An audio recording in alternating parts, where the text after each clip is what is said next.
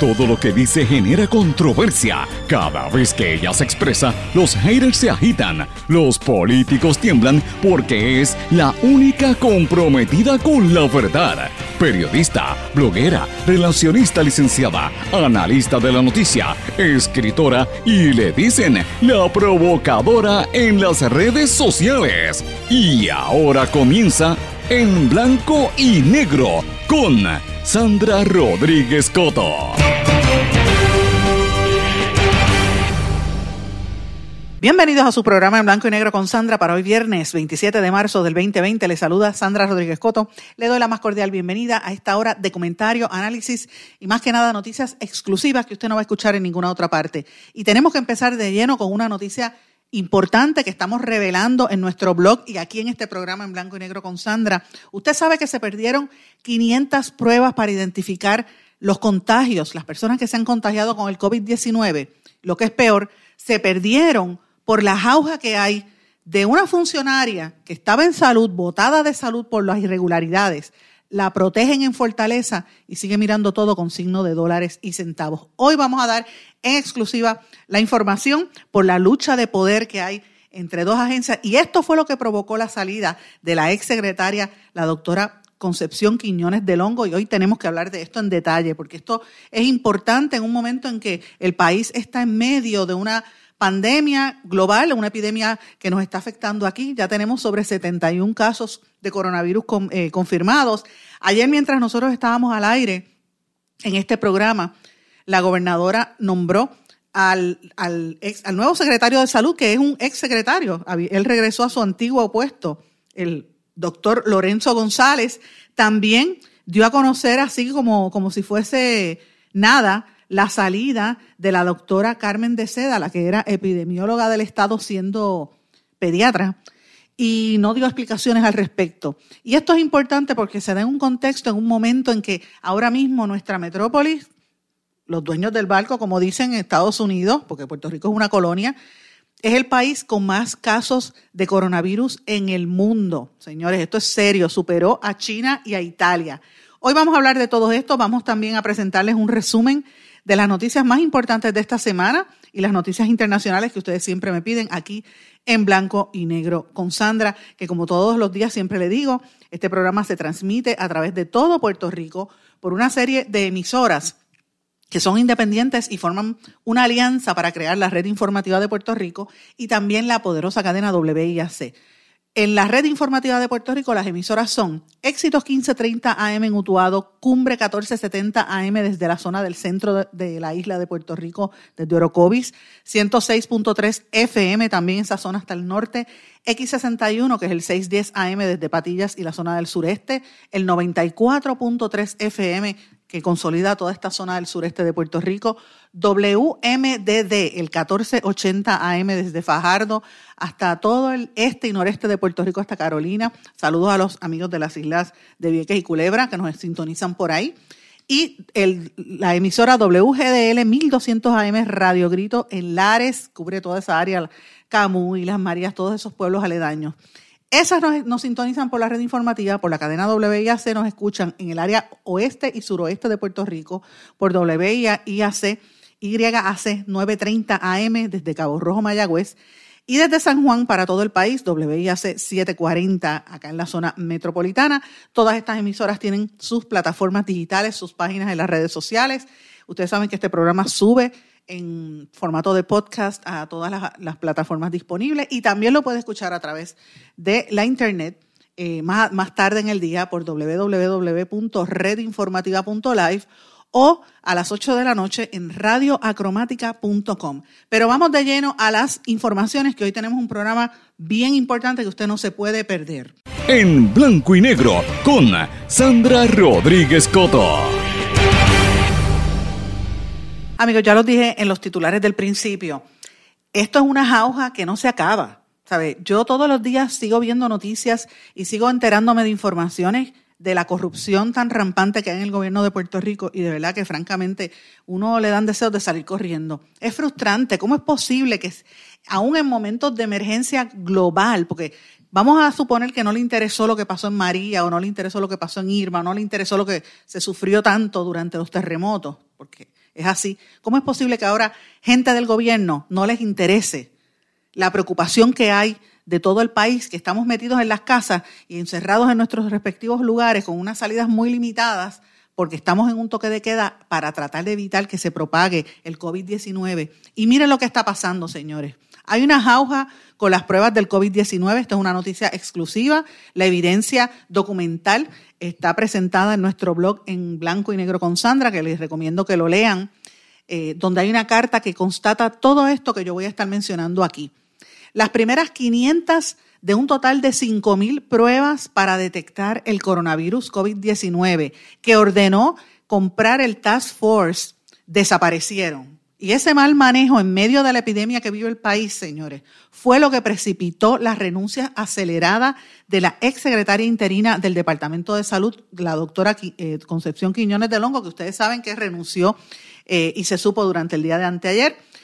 Como nosotros habíamos adelantado en nuestro blog en el día de ayer y en este programa también, Quiñones de Longo estaba molesta, pero ella renunció y nosotros anticipábamos que ella iba a renunciar. Señores, se corroboró que ella renunció porque no iba a aceptar el nombramiento en y tampoco iba a aceptar el nombramiento en propiedad porque ella no iba a aceptar ser parte de las irregularidades que se están cometiendo con los contratos y con el dinero del gobierno que involucran a la señora Mabel Cabezas, Mabel Cabeza, una protegida del cabildero Elías Sánchez, a quien precisamente la doctora Concepción Quiñones de Longo había despedido fulminantemente el viernes pasado pero de buenas a primeras la votó de salud y cayó como un paracaídas protegida en la fortaleza para estar al ladito de la gobernadora Wanda Vázquez. Señores, miren cómo es este esquema. Para que usted tenga una idea, la ficha del tranque fue el mal manejo de esas 5.000 pruebas de Quest eh, para identificar los casos del, del coronavirus que el gobierno le compró al laboratorio Quest Diagnostic. El Departamento de Salud ordenó comprarlas y las iban a entregar en diferentes fases. La primera fase le iban a entregar el día, eh, el, miércoles 26. Y se supone, ¿verdad?, que esa entrega se supone que fuese al mismo departamento porque según había determinado el, el, Task Force, quien iba a manejar eso era el laboratorio del Departamento de Salud. Pues mire lo que pasó, sin tener permiso, sin tener autoridad, Mabel Cabeza se fue por encima de la propia secretaria Quiñones del Hongo y le dijo a la compañía, los llamó, le dijo, miren, señor Quest Diagnostic, que ellos tenían ahí un funcionario, creo que es el gerente general, el señor Manuel Rivas, le dijo, no, me la tiene que entregar a mí, no se la entregue al Departamento de Salud, me la entrega a mí en el COE, que es allá en Caguas, en el centro de manejo del COE, me las entrega a mí que le quiero tomar una fotografía. Cabeza no es doctora, Cabeza lo que estudió fue mercadeo ¿Qué posición o qué poder tiene esta señora que fue votada de, salud para venir a tomar decisiones sobre una situación que es tan importante como son unas pruebas para detectar esta enfermedad que tiene a todo el mundo temblando? Miren, la carta dice específicamente, desconocemos el paradero de los 500 test kits. También dice, el laboratorio del Departamento de Salud no los ha recibido para proceder con el correspondiente registro y uso. Eso fue una carta que la doctora Quiñones del Hongo le envió al comisionado de manejo de emergencia, el general José Burgos, en la que le pide que investiguen las irregularidades. Entonces dice, le, notificamos al directivo de Quest Diagnostic, el señor Manuel Rivas, que no podremos pagar, dijo Quiñones en la carta. Yo quiero decirles a ustedes aquí dos cosas. En este espacio de En Blanco y Negro con Sandra, al igual que en nuestro blog, si el señor Manuel Rivas de Quest Diagnostic quiere decir algo o expresar su punto de vista, con muchísimo gusto lo vamos a recibir tiene forma de comunicarse con esta servidora. Lo mismo que la señora Mabel Cabezas, a quien he llamado en tres ocasiones a la fortaleza y no me han pasado la llamada. No sé si es que hay órdenes de que no me contesten, pero lo digo públicamente porque si ella quiere tener su, espacio, con mucho gusto, se lo vamos a brindar para que presente su punto de vista, pero tengo muchísima más información que no he sacado todavía. Eh, eh, y ustedes saben que llevo varios días publicando este tema o de estos temas vinculados a esta señora. De hecho, el Centro de Periodismo Investigativo también publicó algo recientemente sobre eh, Mabel Cabezas, a quien la llamaban la secretaria de facto en el Departamento de Salud cuando estaba Rodríguez Mercado. Ella fue votada como bolsa fulminantemente el viernes 20 de marzo y eh, en ese momento Quiñones del Hongo le envió una carta a todos los subsecretarios, secretarios auxiliares, jefes de oficina, a todos los empleados prohibiéndoles que les diera información a la señora Mabel Cabeza, que ya no estaba autorizada para solicitar información sobre el departamento. Entonces, yo empecé a escuchar todo el fin de semana, después de la destitución el viernes pasado, que Mabel Cabeza empezó a moverse y empezó a hacer llamadas para preguntar qué era lo que estaba diciendo la doctora en reuniones privadas. Mabel Cabeza fue a lo largo del tiempo ubicando personas, amistades de ella, muchas son familiares eh, y bien cercanas a ella, la fue ubicando en diferentes agencias, en diferentes departamentos y, y oficinas dentro de salud y pues le daba instrucciones. ¿Qué fue lo que dijo la secretaria? Dime, ella tenía que tener conocimiento de todo. Pues la botan del departamento porque también se sabía que no había posibilidad de que hubiese un secretario nombrado en propiedad porque nadie quería estar eh, en el título sabiendo que quien estaba tomando las decisiones realmente era una funcionaria que ni siquiera es doctora, que lo que es, una empleada de, mercadeo y que está en Fortaleza, porque ella logró que la sacaran de salud y la movieran a Fortaleza. Y yo tengo que decir por qué es el poder, de dónde emana el poder de, de esta señora Mabel Cabeza, según eh, se demuestra por una infinidad de entrevistas que yo he realizado con diferentes personas en el departamento, con personas en, el en la fortaleza e incluso con una serie de documentos que incluyen mensajes de texto, chats que tengo también que me han enviado y también eh, lo corrobora un artículo que publicó el Centro de Periodismo Investigativo la semana pasada, a la par del, del que yo publiqué más o menos el mismo día, creo que fue.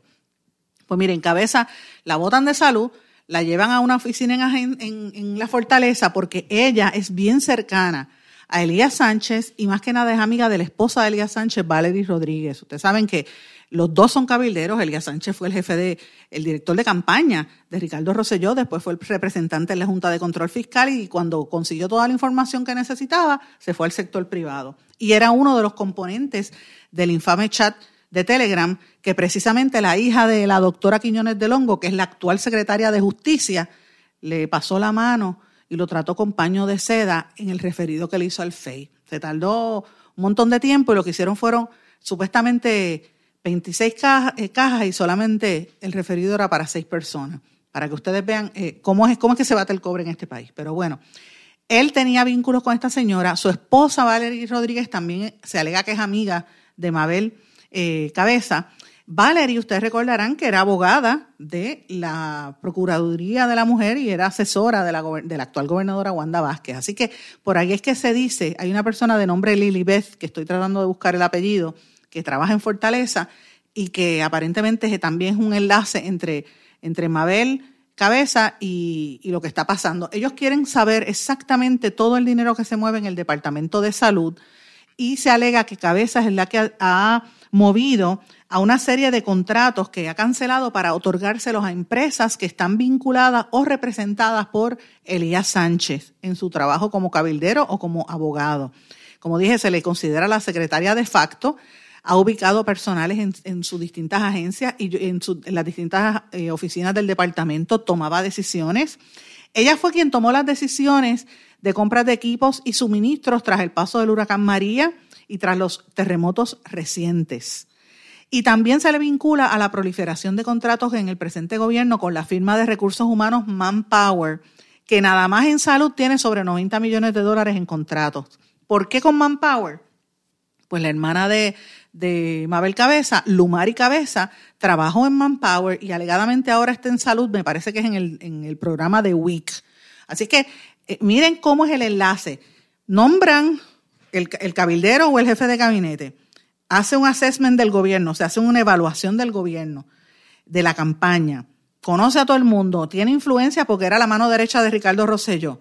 Se va a la Junta y conoce todo el dinero y todo el proceso fiscal y financiero de Puerto Rico, busca toda la información y de momento renuncia y desaparece y se convierte en el cabildero principal en Puerto Rico, ubicando gente en diferentes agencias. Entonces sus subalternos le respondían a él y decía, mira, yo quiero un contratito para fulano que es mi cliente. Y eso fue lo que hicieron. Entonces, usted ve las determinaciones que se toman a base de favores y amiguismos y no a base de necesidad. Y este es el tipo de cosas, señores, que durante el huracán María provocó 4.645 muertes. Esto, este chanchullo de estar manejando cosas. Entonces el secretario que había, eh, Rodríguez Mercado, que bastante eh, flojo que fue, permitió todo esto porque era parte de ese mismo esquema, pero la información que yo tengo, fíjense que he criticado a la secretaria de Justicia, pero de la misma manera digo lo otro. Su mamá, que era la que salió de, salud y renunció, la doctora Concepción Quiñones de Longo, hasta ahora se ha crecido ante los ojos, ante la opinión pública porque demostró que ya no se iba a prestar para este tipo de, chanchullos, no iba a, dañar su reputación profesional y, está en récord y la, carta que estoy mostrando así lo demuestra. Eh, si la doctora Quiñones de Longo desea hablar con esta servidora, también sabe dónde conseguirme y con mucho gusto también este, gestionamos y, podemos hablar todo lo que ella desee. Porque a mí me gusta darle oportunidad a la gente, pero si se esconden, porque mira qué casualidad, en este gobierno todo el mundo se esconde cuando uno hace los señalamientos, porque se esconden detrás de, los dichosos trolls para atacar a uno, pero de frente no se atreven, son unos cobardes. En, la oscuridad de, de la noche y en cuartos oscuros y en oficinas es que toman decisiones y les roban dinero y se quedan con el dinero del país y la gente pobre es la que está fastidiada. Porque ahora mismo cualquier persona que necesite hacerse una prueba no, no, las, no las está teniendo. Aquí hay necesidad de todo y miren a lo que se debe por situaciones como esta, que lucha de poder, no se sabe dónde están esas 500 pruebas del COVID, sabrá Dios qué pasará con las otras. Y todo esto se da, señores, en el, en el contexto de que ayer nombraron a eh, Lorenzo González como secretario de salud. Tuvieron que nombrarlo porque la doctora Quiñones de Longo rechazó, rechazó el puesto. Y es interesante porque momentos antes de que se hiciera ese nombramiento, nosotros subimos y compartimos en el blog una entrada donde decía que posiblemente el secretario iba a ser eh, el doctor, eh, ¿cómo se llama él? porque habían varios candidatos, iba a ser el doctor Juan Salgado, que es uno de los miembros del Task Force, y él estaba inclinado a aceptar el puesto, siempre y cuando la doctora Quiñones de Longo se quedara como subsecretaria y trabajaban los dos eh, juntos, porque Quiñones de Longo iba a ser como la memoria histórica de lo que pasaba en salud. Pero como Quiñones de Longo no, no se prestó para las agujas, yo no puedo. Así que Juan Salgado, quien es un, por toda la información que he escuchado, es un, todo un caballero, es un, eh, un doctor de primer orden, se dio cuenta de la movida y dijo, no, yo mejor me quedo en el Task Force, déjame atender la situación que estamos viviendo y no voy para la Secretaría. Otros, él, estaba, otros nombres que también sonaron fuertemente fue el de Segundo Rodríguez, que también lo anunciamos por aquí, que es el rector de Ciencias Médicas y presidente del Task Force, además que es una persona vinculada políticamente, pero él declinó precisamente para concentrarse en el tema del Task Force. Otros dos nombres que sonaban era la doctora Antonia Coello de Novelo, la la ex cirujano general, que ha estado como asesora también en Fortaleza y del Task Force, y el ex subsecretario de Salud a nivel federal, el puertorriqueño Yoxel García. Todos estos nombres que yo he mencionado, Antonia Coello, Yoxel García, Segundo Rodríguez y Juan Salgado, son médicos de primer orden. Es de lo mejor que hay en Puerto Rico. Y de igual manera, Lorenzo González es un hombre con un prestigio, un psiquiatra y con una trayectoria bien impresionante. Él no había estado tan separado de Puerto Rico porque él se mantenía siempre como consultor o como contratista, sobre todo a través de eh, corrección. Así que eh, finalmente lo escogieron a él, pasó como sin pena ni gloria y también pasó como sin pena ni gloria el, anuncio de la gobernadora, la admisión que no tenemos epidemióloga en medio de una epidemia. O sea, no hay epidemiólogo del país, Carmen de Seda, que por cierto no era epidemióloga, ella era pediatra, eh, renunció y pues si no fue porque la prensa preguntaba, pues nadie se enteraba. Así que esa es la realidad de lo que está ocurriendo, señores. Para que ustedes vean las agujas que hay. Y esto se da en un momento sumamente difícil cuando Estados Unidos se ha convertido en el país con más casos de coronavirus en el mundo. Superó a China y a Italia. La Universidad de Johns Hopkins indicó que la cifra asciende a casi 83 mil eh, casos, 82.450 casos mientras que el del diario The New York Times dice que los contagiados están cerca de 81 mil. O sea, que estamos cerca de los 82 mil, vamos a poner ese, mucho más de lo que tenía China e Italia. ¿Y por qué yo traigo esto? Pues, señores, es obvio. Los americanos van a estar pendientes a ellos mismos, a su situación, porque ellos son, cualquiera estaría, yo estaría pendiente a mi situación igual. Ellos van a estar pendientes a resolver su asunto. Puerto Rico va a estar en el en, en, la prioridad número 29 o 30, o, sabrá Dios si 51, 52 o 60. entre los 50 estados primero. Si sobra algo, vendría entonces para Puerto Rico. Y eso es preocupante porque evidentemente todo el enfoque va a estar allí y más que nada también tenemos que tener conciencia, mis amigos, tenemos muchos puertorriqueños viviendo en la diáspora, sobre todo en, el área norte, en Nueva York, New Jersey, Connecticut y obviamente en Florida, que son dos estados que están cundidos de esta epidemia. Así que, y aquí ya llevamos 21 casos positivos eh, que, que, han subido eh, al total en el, en el hospital de veteranos hay 21 casos nada más. Sube el total de confirmados a 70 o 71 en Puerto Rico. Así es que imagínense, esos son los confirmados. Podemos entender que son muchísimos más. Así que estamos en un momento bien difícil y por eso es que es importante que haya un liderato en el Departamento de Salud. Yo me alegro que haya sido Lorenzo González, pudo haber sido cualquiera de ellos. Ojalá que no sea parte del esquema y que se detenga. Yo creo que Fortaleza tiene que rendir explicaciones sobre esta señora Mabel Cabeza y las decisiones que está tomando. La información que yo tengo es que ella va a tomar las decisiones sobre las compras que haga el Task Force. ¿Quién está ganándose esas comisiones? ¿Es Elías Sánchez o alguna empresa vinculada a Elías Sánchez? ¿O es Valery Rodríguez o alguna empresa vinculada a Valery Rodríguez? Yo creo que la gobernadora tiene que dar esas explicaciones al pueblo de Puerto Rico, como ella dice. Mis amigos, tengo que irme a una pausa. Cuando nosotros regresemos, vamos a hablar de lo que está pasando con los hospitales en Puerto Rico y en el resto del mundo. Regresamos enseguida. No se retiren, el análisis y la controversia continúa en breve, en blanco y negro, con Sandra Rodríguez Coto.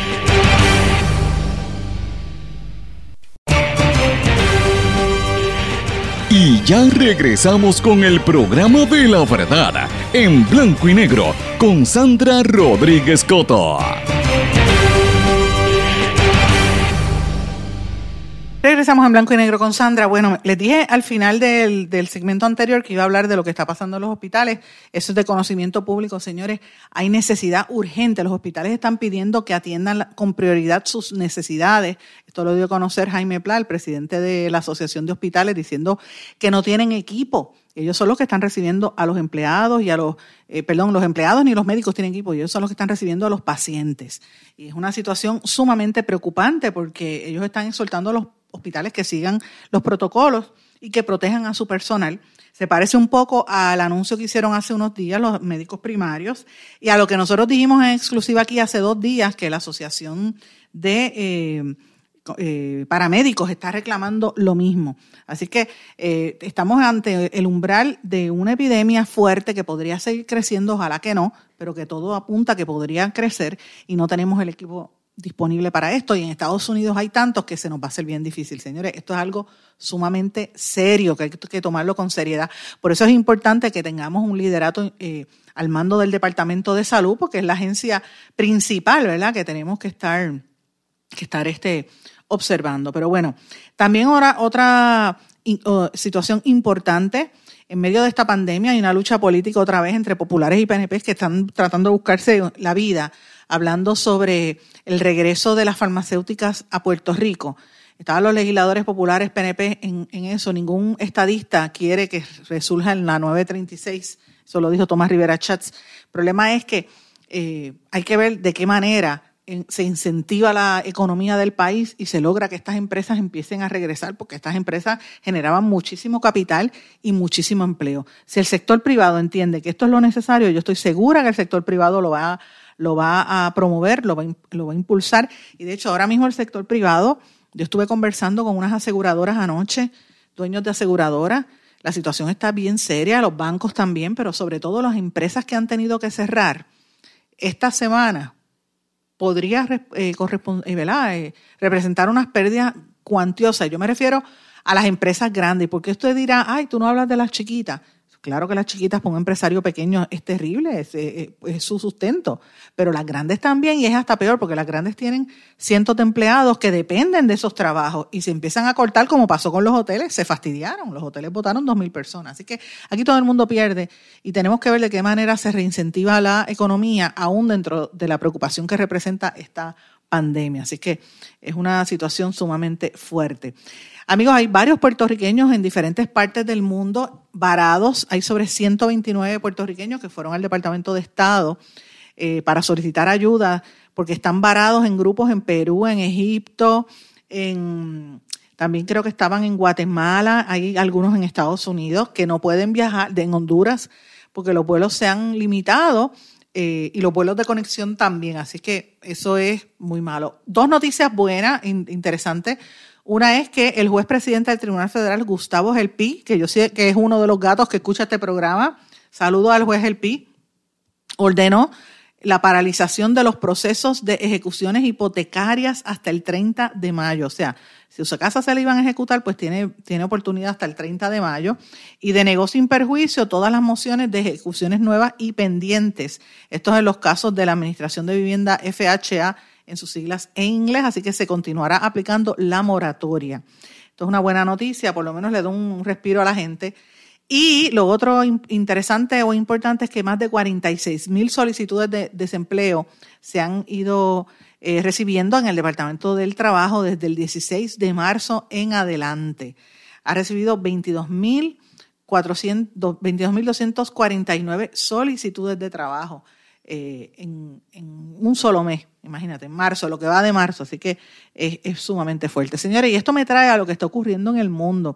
No todo lo que ocurre en el, mundo, sí es cierto que la pandemia afecta, pero no es lo único que está pasando. Eh, no sé si ustedes vieron ayer la noticia que el gobierno de los Estados Unidos ofreció una recompensa de 15 millones de dólares por la captura de Nicolás Maduro, a quien lo acusaron de narcotráfico y de narcoterrorista. Lo acusaron, le, le radicaron cargos por narcoterrorismo en los Estados Unidos. El gobierno de Venezuela está diciendo que, está de más, que, es una falta de respeto, que es una intromisión de los Estados Unidos en su política interna, como han tratado de hacer eh, con el nombramiento de, de el, el, que se autoproclamó Guaidó, que se autoproclamó presidente. esa es la versión de Nicolás Maduro, ¿verdad? Eh, por el cual piden una captura una de 15 millones de dólares que lo dio a conocer el fiscal general de los Estados Unidos, William Barr.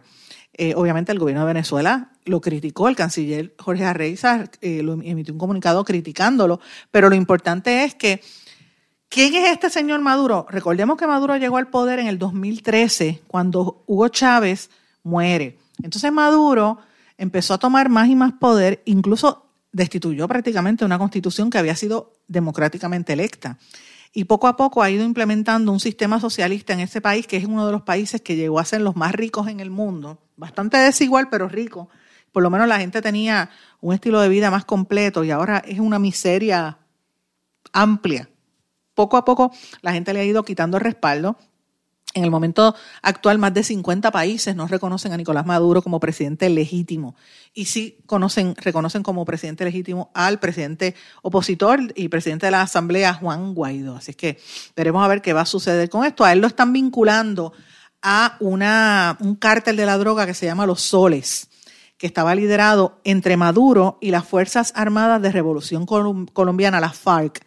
Esto es interesante porque la frontera entre, entre Colombia y Venezuela se alegaba que estaba ese, ese vínculo y desde hace muchos años ese cartel estaba traficando drogas hacia los Estados Unidos.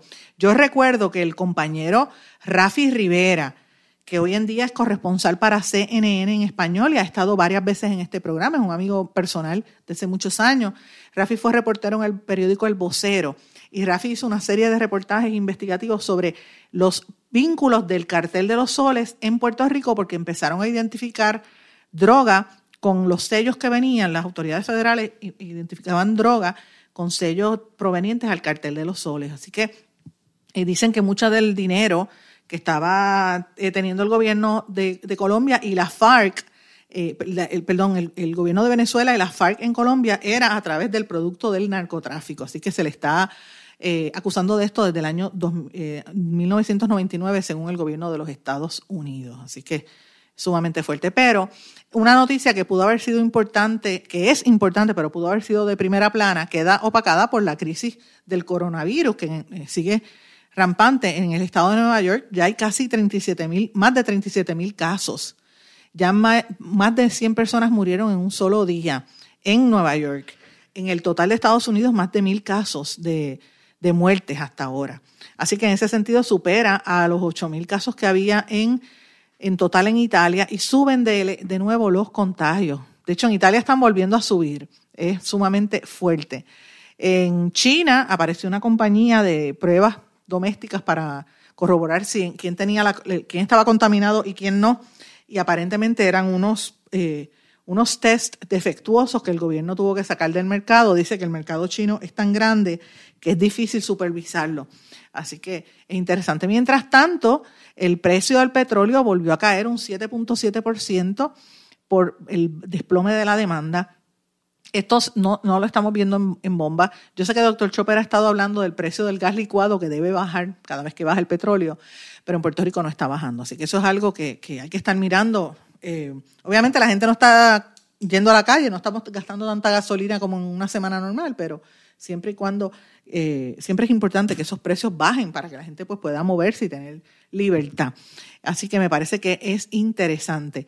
Y una de las cosas que más eh, preocupa en el mundo, particularmente en los Estados Unidos, es como el posible, el país más rico, una de la, potencia más grande en el mundo, que debe ser los Estados Unidos, es incapaz de producir suficientes mascarillas y respiradores. Porque ya se sabe que no hay suficientes respiradores en caso de que esto siga creciendo. Eh, ¿Cómo es que el 18% de la economía de los Estados Unidos se dedica a la salud y falta equipo médico?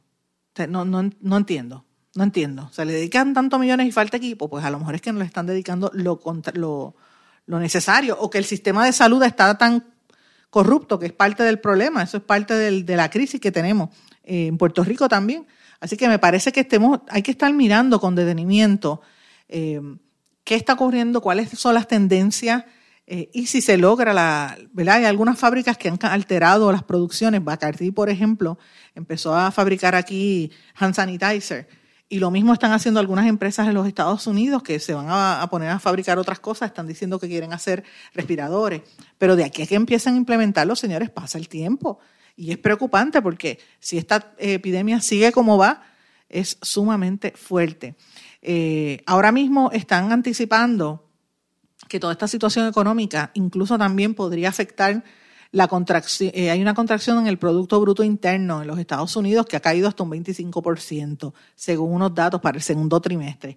Pues miren, yo creo que el desarrollo de nuevos productos, nuevas líneas de productos, como serían mascarillas, guantes y esas cosas, o el mismo sanitizer, quizás podría darle un empujón a las compañías que están teniendo, a las multinacionales y a las empresas estas gigantescas, a las fábricas, que están teniendo unas pérdidas tan grandes por el cierre y los toques de queda, pues mira, a lo mejor por ahí podrían compensar, pero yo no he visto un plan estructurado para ese desarrollo. Eso es lo que yo creo que es importante. Señores, en Argentina este, se están quejando. ¿Usted sabe cómo fue que se, se está, cómo empezó a pegarse el coronavirus por los turistas que se montaron en los barcos, todos estos millonarios que se, pasan ahora como los, los criptoempresarios, que se pasan por ahí, pues mira, un grupo de surfistas y criptoempresarios fue Argentina, proveniente de Italia, y ahí fue que se fastidió todo. Ellos fueron los que estaban eh, regando esto, y lo peor es que los, los argentinos lo resienten porque lo ven como clasistas, porque son ricos y no quieren necesariamente juntarse, sino usarlos de, como de sirviente. Así que los nacionales, los argentinos estaban molestos y total, molestos, pero esa fue la gente que le pegó el, virus del, del coronavirus, este, el COVID. Mira qué cosa más increíble. Y amigos, el chef español José Andrés, el que vino aquí durante María y durante los terremotos, es la portada de Time, de la revista Time para el mes de abril, con un especial llamado Separados pero no solos que se concentra en los esfuerzos de diferentes figuras por encontrar un propósito común para hacer frente a la amenaza del COVID-19. En el caso de él, lo reconocen por su trabajo humanitario en el World Central Kitchen, que eh, su objetivo es alimentar a la gente en tiempo de crisis. Yo creo que él se creció aquí en Puerto Rico más que nada. Él estuvo en New Orleans, pero realmente la experiencia grande fue aquí en Puerto Rico, que hasta un libro publicó sobre este tema. Tenemos que irnos una pausa, mis amigos. A nuestro regreso vamos a hablar un poco sobre cómo fue esta semana y qué cosas nos deparan para la próxima semana aquí en Blanco y Negro con Sandra.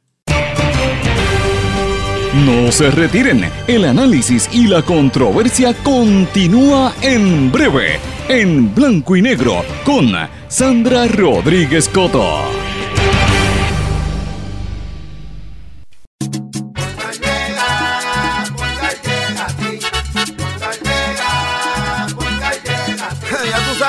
Responden, pero ahora botaron la ola. Porque ya no importa en qué parte de la isla estés. Si tuviste un accidente, mi gente de Poingal le llega a tu casa o trabajo para que no te complique. Con servicio en todas partes de la isla y el mejor servicio al cliente. Por eso y mucho más, yo Piru lo digo, yo quiero Poingal. ¡Duro!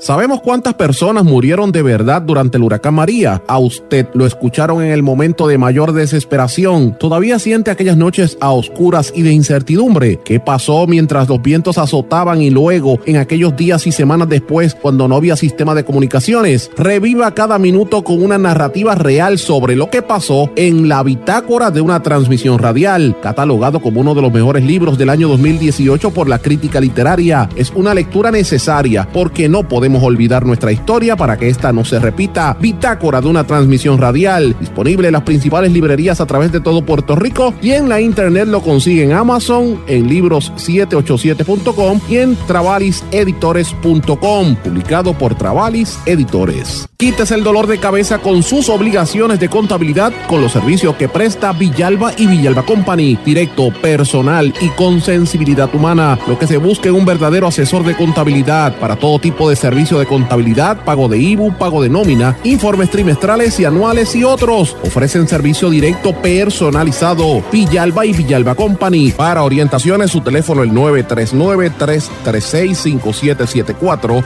939-336-5774. 5774. Y ya regresamos con el programa de la verdad en blanco y negro con Sandra Rodríguez Coto. Y regresamos en blanco y negro con Sandra. Bueno, ustedes saben que la gobernadora extendió el toque de queda, que ahora los carros van a poder salir, los que tienen pares y no en las tablillas. Yo no, de verdad, yo lo veo eso bien cuesta arriba, porque la gente va a salir eh, y van a creer que está todo en la normalidad. Ese es el peligro de que esto pues, eh, pues siga creciendo, ¿verdad? El, tema este del coronavirus. Vamos a ver cómo esto funciona. Es cierto que el encierro fastidia, pero señores, yo prefiero estar viva encerrada eh, hasta que esto pase, a estar afuera contagiándome o, exponiéndome a mí o a mis seres queridos. Ese es el peligro que hay detrás de todo esto. Eh, y esperemos que la gente lo coja con calma, que no se tire para las calles este fin de semana, que es lo más importante. Eso es lo que yo creo que vamos a estar viendo en las próximas semanas. Me anticipan también que vamos a ver un incremento dramático en la cantidad de, de infectados, por desgracia, ese es parte del problema. Pero señores, quiero mencionarles brevemente algunos de los temas que hablamos en este su programa esta semana, que hemos tenido una semana bien intensa. El lunes 23, nosotros hablamos de, eh, tuvimos una entrevista con mm, el doctor Ángel Montaner de la Asociación de IPAS, que nos habló de cómo más de 2.000 médicos primarios están reclamando atención del gobierno, eh, cómo ellos prepararon un protocolo de lo más interesante para atender directamente por regiones y cómo es que ellos están batallando esta pandemia. Importante porque aquí se creó un task force de médicos y académicos y lo menos que hicieron fue necesariamente hablar con los más cercanos al pueblo, que son los médicos primarios, porque cuando usted está enfermo, usted llama a su médico, o usted va al CDT o va a la oficina, si tiene un IPA, va al IPA. Antes, mucha gente hace eso antes de tirarse para la sala de emergencia, así que tuvimos esa entrevista aquí. Eh, hablamos también de las 10 recomendaciones para, el, para que este toque de queda no afecte la economía que hicieron eh, Tatito Hernández y eh, creo que era creo que fue, no sé si eran dos legisladores, yo sé que era Tatito Hernández, uno de los que estaba, ahora mismo me, excusan porque no recuerdo cuál era el otro, pero eso lo dijimos el lunes. El lunes también hablamos de que la Organización Mundial de la Salud dijo que después de que se levante la cuarentena, anticipan que va a haber un aumento de los casos de coronavirus porque la gente vuelve a las calles. Y el lunes, Trump en los Estados Unidos activó la Guardia Nacional en California, Nueva York y Chicago. Mientras tanto, en Chile hicieron un toque de queda. En México cerraron bares y gimnasios, pero la ciudad y el, país completo sigue abierto.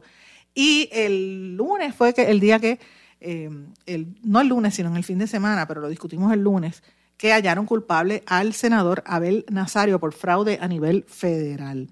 El martes, mis amigos, hablamos de cuatro tipos de enfermos por el coronavirus en el mundo, según estudios que se han estado haciendo en diferentes partes del mundo, que los han, identificado. Eh, el Task Force anunció que proyectaba entre 155 a 310 eh, personas contagiadas en el martes ya en Puerto Rico. eh, y dice que podrían hacer eh, los contagios comunitarios también clave de esto. El hospital de veteranos mantenía silencio sobre la cantidad de camas o enfermos, que vino a revelarlo en el día de ayer, pero desde el lunes le estaban pidiendo. Eh, obviamente es importante destacarlo porque los veteranos solamente atienden un 3% de la población. Eh, el martes la FAA, Federal Aviation Administration, le eh, limitó los, los, vuelos comerciales a Puerto Rico como había pedido la gobernadora, cosa de tener mayor control de los que llegan por el, eh, por el aeropuerto. Y también el gobierno ordenó que toda persona que llegue aquí tenía que, tiene que permanecer 14 días en cuarentena. Así que interesante. Los cambios que habíamos anticipado en salud comenzaron a discutirse, los tuvimos allí. Y eh, Trump habló de que él quería flexibilizar el, eh, el aislamiento social. El miércoles tuvimos eh, la noticia de los 2.000 em, desempleos, de personas que cayeron en el desempleo por los despidos en la industria del turismo. Eh, hablamos del toque de queda, pero también de la realidad que esta es la temporada baja. Muchos hoteles empiezan a recoger vela en términos económicos, después vuelven y los contratan. Eso también surge en esta época. Eh, Trump habló de volver a la normalidad, pero el presidente de Microsoft, Bill Gates, que es uno de los hombres más poderosos del mundo, dijo que no, que se deben aguantar todavía a base de su experiencia. Abel Nazario renunció a su escaño el miércoles y eh, revelaron una investigación de lo más interesante que los indígenas en las ciudades y eh, perdón en, en, las áreas que son más remotas, sobre todo en América Latina, tienen un sistema de salud tan vulnerable que si uno viene con coronavirus podría eh, ser letal y destruir poblaciones enteras, así que hay que tener mucho cuidado. Y amigos, ayer jueves volvimos a hablar de cómo volvió la, la lucha de poder entre el Departamento de Salud y, cómo hicieron para regresar a los, a los trolls, los coibots. Empezaron a, insultar a medio mundo, incluyendo esta servidora. Hablamos del rescate de, federal a Puerto Rico, cuánto dinero nos va a tocar a cada individuo, eh, la lucha de poder entre el Departamento de Salud y Fortaleza, que ya estábamos hablando de esto, el hecho de los trolls. La Organización Mundial de la Salud dio a conocer que ayer que la gran mayoría del país no estaba pendiente a la noticia internacional eh, y desperdició uno o dos meses en hacer cambios dramáticos para evitar que no fuera tan alta la percepción de casos de coronavirus. Y hablamos también un resumen de lo que estaba ocurriendo en el mundo con esta epidemia. Mis amigos, tengo que, ¿verdad? Antes de irme, quiero compartirles con ustedes, porque como yo sé que tengo tantos haters, esta canción va dirigida a todos ustedes, gente que se pasa criticándome. Por razones tontas, por uno expresar una opinión y tratar de defender al pueblo, esto va para ustedes. ¡Salud! ¡Por todos envidiosos! Pásame la botella, voy a brindar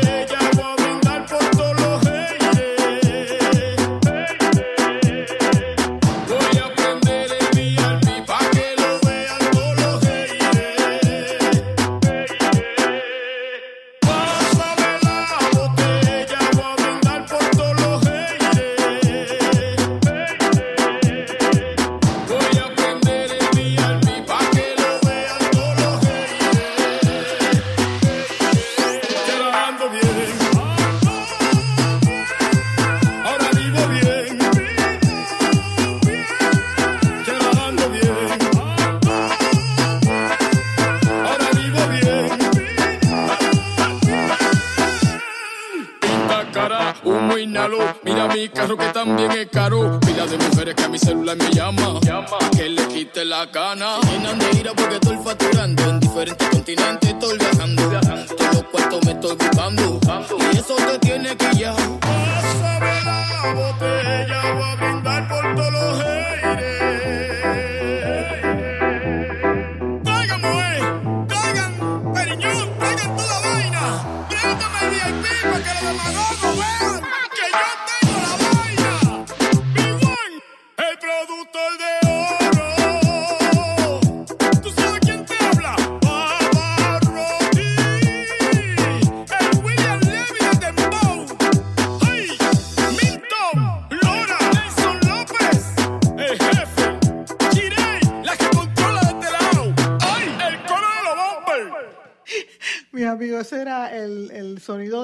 Bavarotti Haters en Dembo. Me, está, me, me da ganas de reír porque ese yo lo, lo compartí hace varias semanas atrás y lo puse esta semana cuando me cayeron arriba los trolls. Yo quisiera que ustedes- ustedes vieran la cantidad de mensajes que yo recibí de la gente pidiéndome que pusiera el, el numerito musical. Y me río porque este señor es un muchacho dominicano bien bajito, con trencitas, así dreadlocks. Y él dice, el William Levy En nada que se parece a William Levy, mis amigos. Así que les recomiendo que lo busquen en- en- por ahí porque tiene un videito de lo más interesante en la República Dominicana. Así que me estuvo bien gracioso, señores. Y miren, antes de irme, quiero brevemente darle una... abundar un poco un tema que se me quedó ayer y quería mencionarles importante por demás, eh, que el periódico, esto fue en Bloomberg, perdón, que dio a conocer que la ciudad de Nueva York, además del hand sanitizer y el papel de baño, que la gente salió como loco a las tiendas a comprarlo, están escaseando los perros y los gatos. Eh, y, es un- y uno dirá, ¿pero por qué? Porque sobre todo en la ciudad de Nueva York, que es el epicentro, pues los, los gatos que la gente adopta o que cuida como si fuese un foster, como si fuese un hijo de, de crianza, eh, un- o un, como aquí en Puerto Rico le llaman los hogares de crianza, pues allá le llaman los foster homes, los, los hogares de crianza o de cuido para estos animalitos, perros y gatos, eh, no había. Y fue porque cuando empezó la, la, la epidemia, la gente fue rápido a buscar los animalitos y se los llevó a las casas eh, y dejaron a los centros vacíos. Así que me parece interesante que la gente que quiera buscar un- una compañía no la tiene disponible ahora mismo precisamente por esta situación. Y yo sé, imagínate todos estos viejitos y toda esta gente que vive sola en esa ciudad, como pasa aquí en Puerto Rico, pero más que nada en esa, ciudad tan grande, en Manhattan, lo mucho que deben estar sufriendo en soledad.